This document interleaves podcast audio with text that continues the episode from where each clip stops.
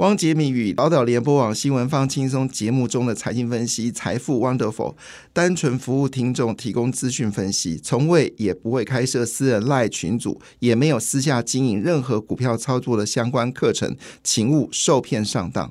大家好，我是汪杰明。你现在收听的是 Wonderful 财富 Wonderful，麻烦你一定要订阅哦，并且打开小铃铛，叮当叮当，绝对让大家啊吸收最新的国际情势以及台股的发展，在理财投资上面也有杰明最新的知识跟观点哦。哇，昨天的美国股市真的表现很好哈，今天新麦洗干洗气量比早温，但是呢，在昨天的股票市场唯一。憔悴的就是中国股市哈，那么中国股市连三跌哈，昨天上海跌了零点四五个百分点，深圳跌了零点九四个百分点，是悼念李克强嘛哈？但是离开了中国，全球股市真的涨翻天了。除了台股报复性满选回归之外呢，啊，之前跌很凶的印尼呢，也突突然之间在昨天呢大涨了一点六四个百分点哦。那么跟前天跌了一点一点六个百分点，就完全是不同的世界。另外，印度也终于涨了，在连续跌了五天。六天之后，印度昨天涨了四百八十九点五七点哦。那之前最高点是六万六，好，现在是六万四，好，大概少了两千点左右。昨天涨幅是零点七七个百分点。那么欧洲股市也是全面上涨哦，这是难得一见的欧洲股市的相对大涨幅，主要是因为通膨的数据显示，欧洲的状况已经慢慢的稳定下来了。那现在缺的就是经济什么时候开始复苏？那美国不升息，欧洲不升息，通膨往下降，好，对欧洲来说，基本上是经过了这两。两年的苦难，终于慢慢的松了一口气哦。就是从俄乌战争到现在这两年的苦难，让这个欧洲股市呢，其实是蒙上了许多的阴影啊。那现在就可以专心对付哦中国的电动车吧。好，那其中在纳指数里面，法国指数涨最多，涨了一点八五个百分点。接下来是德国股市一点四八个百分点，英国股市呢则上涨了一点四二个百分点啊。所以昨天。啊，欧洲股市也算是满血回归了哈。那印太股市里面呢，好这个，诶，日本股市呢涨幅就没有那么多了，只涨了一点一个百分点。不过日本呢决定要推出一个庞大的投资案哦，金额是几千亿啊，好 美金啊，这个是振兴经济嘛。台积电到了中到了日本，刺激了日本整个要经济大增长嘛哈。那这个日本啊，而且这个五大商社也交出了不错的成绩单哦。那当然不用说，丰田是赚爆了哦，因为日元大贬值啊，这些商社真的日进斗金哦，非常开心，所以股价呢上涨了一点一个百分点。那么指数呢又重新慢慢的回到了三万两千点了，现在是三万一千九百四十九点八九点，涨了三百八十点二四点。好了，接下来就是美国的四大指数，嗯。道琼上涨一点七个百分点，S M P 五百上涨一点八九个百分点，纳斯达克上涨一点七八个百分点，而费半指数呢，噔噔噔噔噔，涨了二点三六个百分点啊，是真的漂亮啊！那当然，市场的关心的焦点，呃，就是在于美国联准局终于决定，呃，不升息了，而且市场认知呢，十二月恐怕也不会再升息了。那么使这呃，也就换个角度来说。上一次升息基本上，哎，是九月嘛，还是八月的升息呢？确定是最后一次啊，不是，应该是七月的升息啊，是最后一次升息了，最后一次升息。当然，今天呃，非农就业数据还是大家关心的焦点呢，会不会非农就业人数还可以持续的往下降？九月份非农就业人数是今天晚上啊，这个是非常重要的一个数据。好，三十三点六万人之后呢，十月份的数据很可能只有十八万人。那新增就业人数的稳定下来的话，通膨的压力就不会那么剧烈，这是大家所关心的焦点啦哈。那昨天的债券市场啊，债券基金，今天早上你如果今天你收到了净值，你会非常开心啊。昨天的美国的债券价格飙涨，哈，呃，用的字眼叫飙哦，啊，飙飙涨哈。那因为美国十年期指标全部下滑，甚至有市场预期哦，美国明年就会降息了。那为什么关心到这件事呢？因为美国联准局呢所谈的事情呢，竟然不是在说什么时候要升息，而是说它短时间不会降息。好，这是这个逻辑不一样。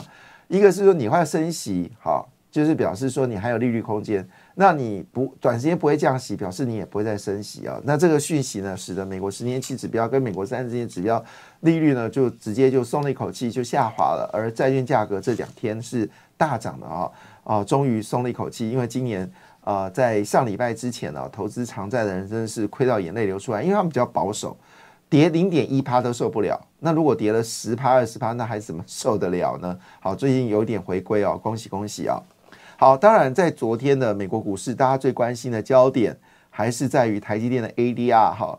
那昨天台积电 ADR 呢，哦，终于看到一个比较像样的上涨啊，涨幅是高达三点零五个百分点，恭喜恭喜啊！那但是呢，讲到联电呢，台积电的涨幅就不够看了哈。联电昨天是涨了三点三个百分点，就是比台积电涨多。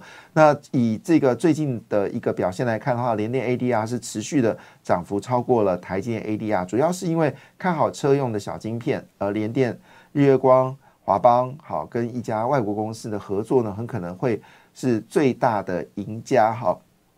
好，那那样昨天的焦点是 AMD 啦，因为 AMD 苏之峰的一谈一席谈话，让整个 AI 股呢，哇，大幅的上涨。那更没有说 AI 这个 AMD 的关系企，这个这个不是关系，它的供应链呢，昨天表现都非常强劲哦。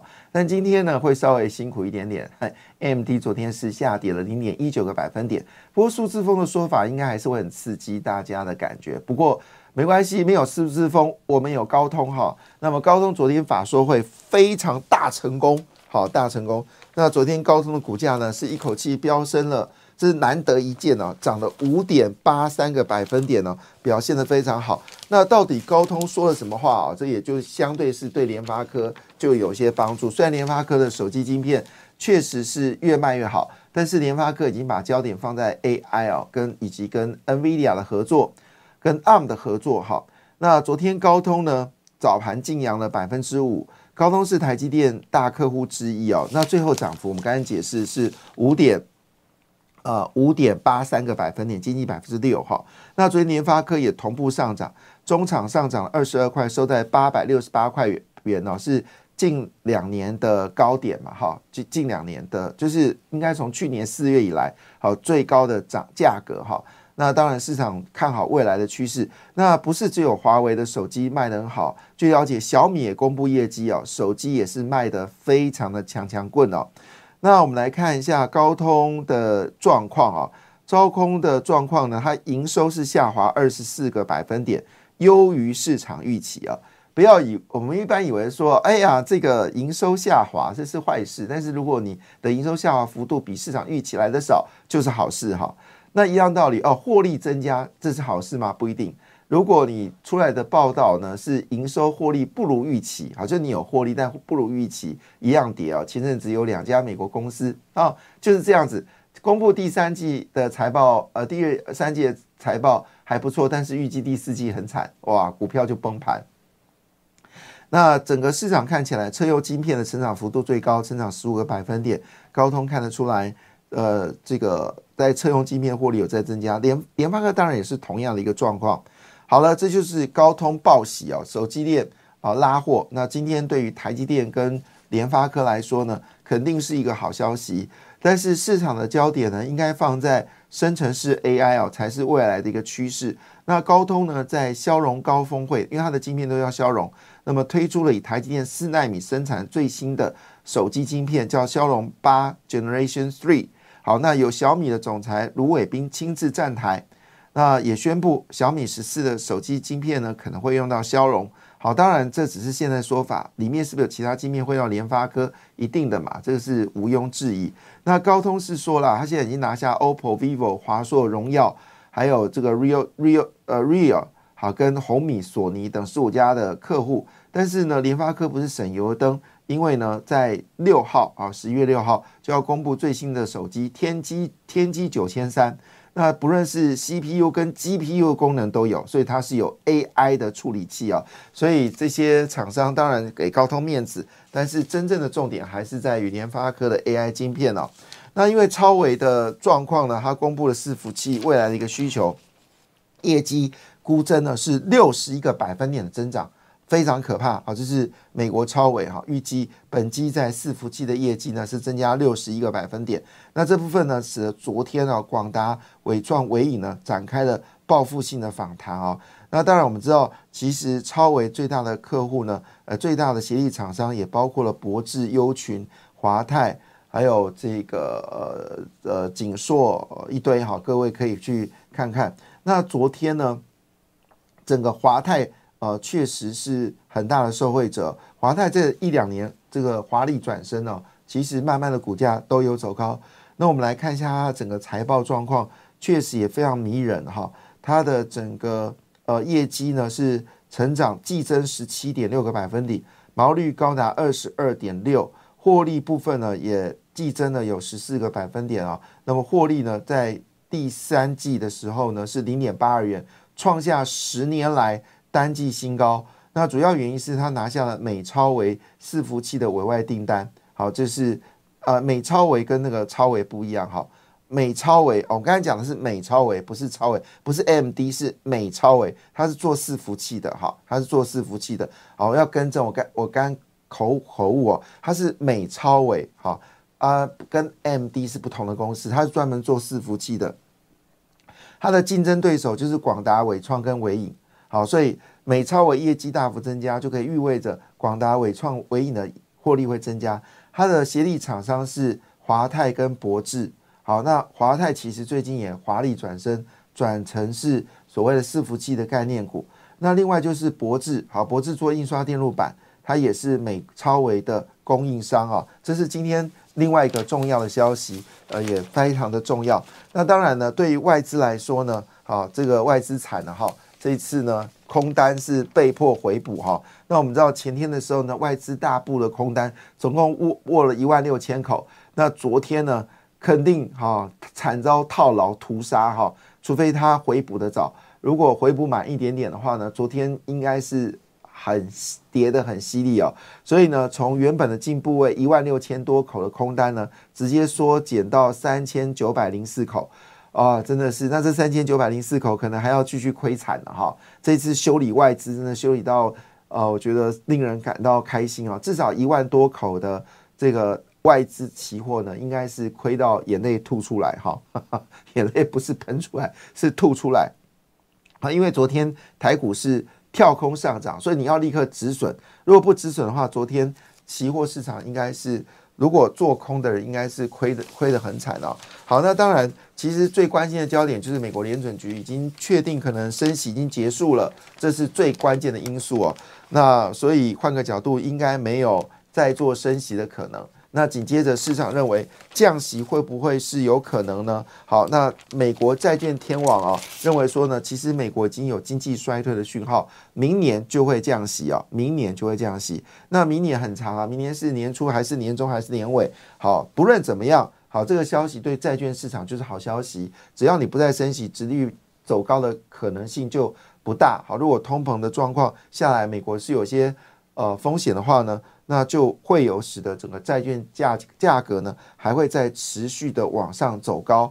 那这个消息是由新债券天王支撑的双线资本公司创办人。刚雷克指出，哦，经济其实已经有一些放缓的迹象，包括失业率有上升的状况。我们知道，美国失业率呢最低是三点五个百分点，现在失业率呢是三点八个百分点，所以联准局基本上已经打开了所谓行动大门，意思未来将来是会降息的。好，那在这个情况下呢，今天《工商时报》呢就以大篇幅报道说，台股剑指万七哦。那么直接呢，月线、季线、年线全部穿越，那么直闯一万六千四百点了。那么最后收涨了三百五十八点，创下了今年第三大涨幅。那其中最关心的台积电，昨天台积电收在五百四十七元啊，重返十四兆元哈的这个市值。广达收复两百块，联发科。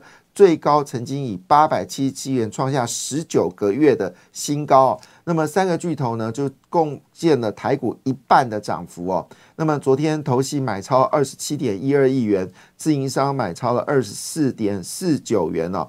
那么整个三大法人包括外资，那买了两百一十一点一亿元，诶。